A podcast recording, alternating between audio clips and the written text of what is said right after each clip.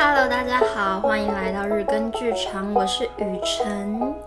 男性荷尔蒙可以预防老化吗？这个标题真的很有趣。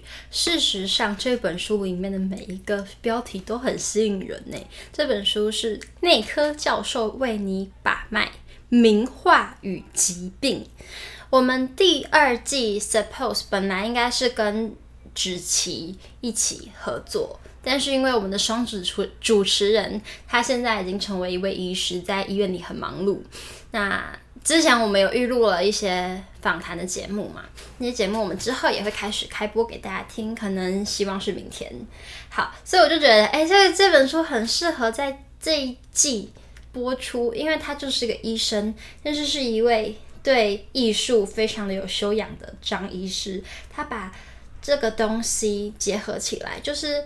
很严肃的生命的议题和很内心世界的一些图画，这些这两件事情结合在一本书里面就很有趣。那今天选的这一篇呢，是男性荷尔蒙可以预防老化吗？我们就一起来听听看。希腊罗马神话中，众神之王宙斯是一个迷恋美色的神，他知道斯巴达国王的妻子丽达。很喜欢天鹅，就变成天鹅挑逗丽达，使其怀孕，生下了天下第一美女海伦。艺术家常常将这一段神话故事作为画图或是雕刻的题材，而达文西也曾画过丽达与天鹅，只可惜真品已经遗失。这幅作品是仿达文西画的复制品。他的脸型与蒙娜丽莎十分酷似。早在西元第二三世纪时，在罗马开业的希腊医师阿雷德斯就提出以下的看法：当精液充满了活力时，可以使我们成为真的男人。四肢孔武有力，多毛，声音嘹亮，有精神。思考和行动敏捷。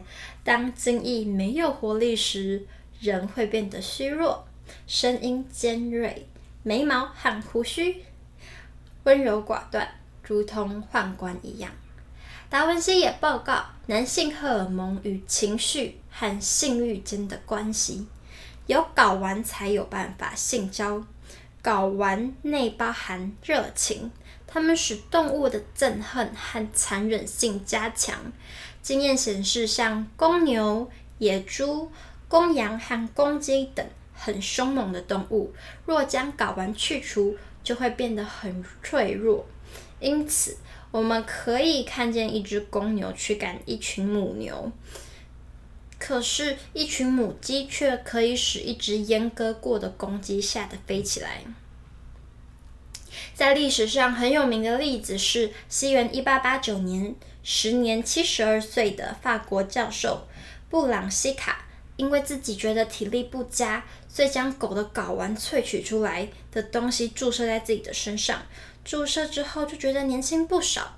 由于他很有名，所以大家都相信睾丸提炼出来的东西是青春不老药。不过后来知道，睾丸并没有储藏很多的男性荷尔蒙。因此，布朗西卡的青春不老药其实是自我暗示、心理作用的成分居多。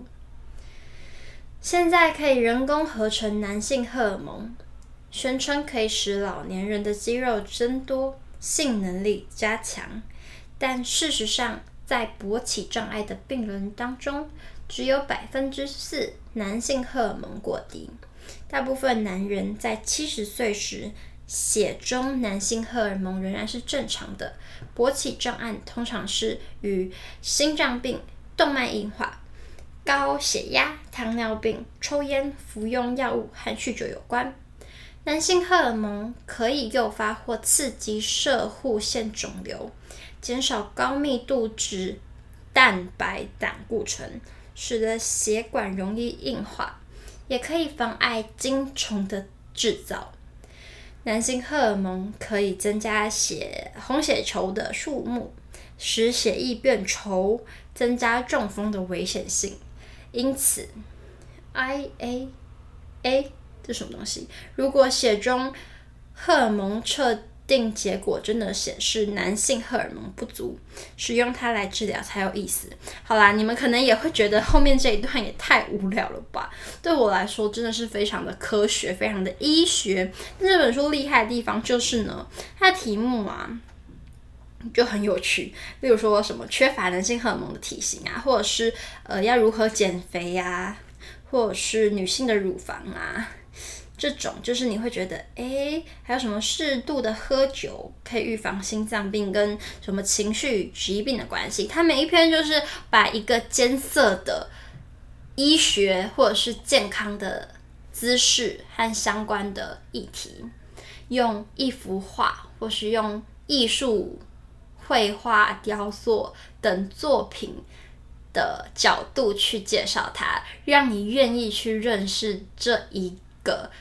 医学知识，就是我觉得啊、原来在欣赏一张图的时候，你也可以阅读这些哦，很有醒思性的文章，那也对我们的人生可以稍微丰富一点，然后有多一层的认识。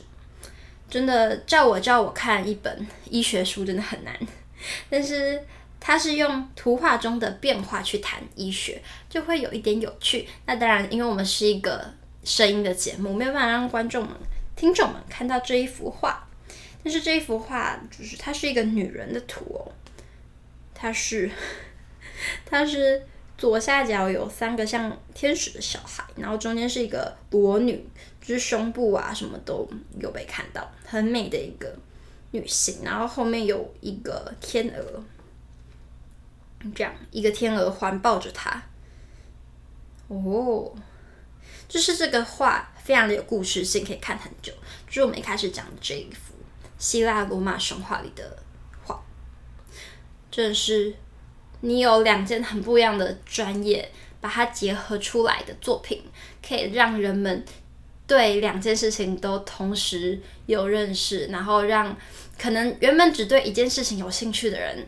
的视野可以拓展开来，也是功德无限，功德无限。但我现在在做戏剧英文戏剧教育，就是我把我的英文教学专长跟我最导演戏剧的专长做结合，也觉得嗯蛮有趣的，然后也给自己增加一些曝光度和工作机会。希望大家都能够找到自己走过的路里面。可以用的元素，然后走出属于自己独一无二的画。呃，就像这个作者，他做出了自己独一无二的一本书，因为他有两个触角的这些知识跟涵养。那每个人的生命里应该都会有，其实很不一样的触角接触的东西。如果你可以把它结合在一起，那就会是只有你做得出来，很独一无二的那本生命之书。今天的日更日更剧场就到这边，谢谢大家，拜拜。